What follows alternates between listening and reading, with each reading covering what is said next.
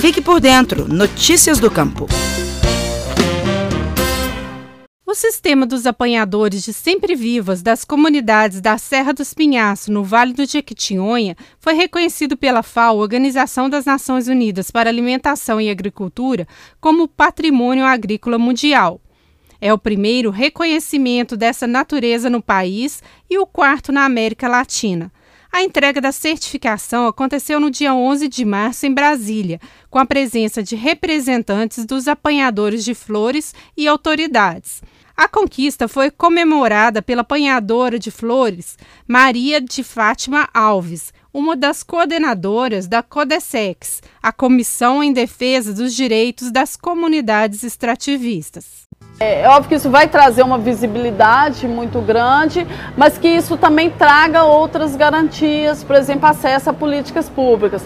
A gente está vendo que isso já está acontecendo, mas precisa que seja um processo contínuo e também que traga o, o, o território, que é o pleito de todos os povos tradicionais no, no, no Brasil. O objetivo da FAO com o selo é valorizar populações que preservam métodos seculares de manejo da terra e mantêm, dentro de seu habitat, relações sustentáveis com o meio ambiente.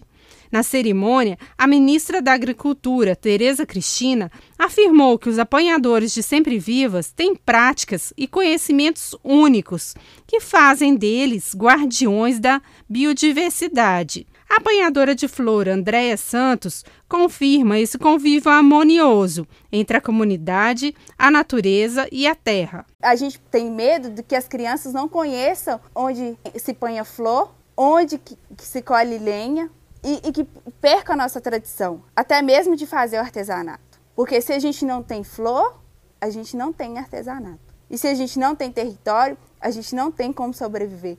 E, e uma das pautas da juventude é essa: que a gente luta para permanecer no nosso território.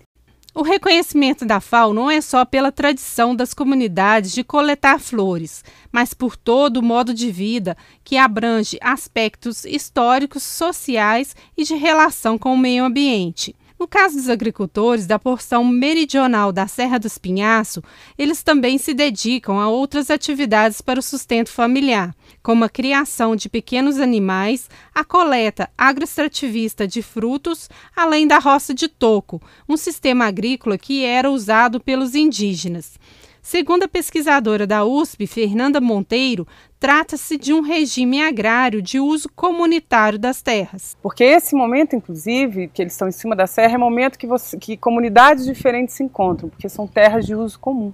Então esses grupos que a gente está falando de descendentes aí de indígenas que ocuparam essa região, de é, portugueses que chegaram, de africanos que foram aqui escravizados, então essas comunidades rurais que se autodeterminam, né, apanhadores de flores sempre vivas, é uma identidade, né, territorial que a gente fala, com vínculos, né, identitários com esse território e expressa um modo de vida que combina então esses ambientes. Ao todo, 1.500 pessoas de seis comunidades serão diretamente beneficiadas com o selo.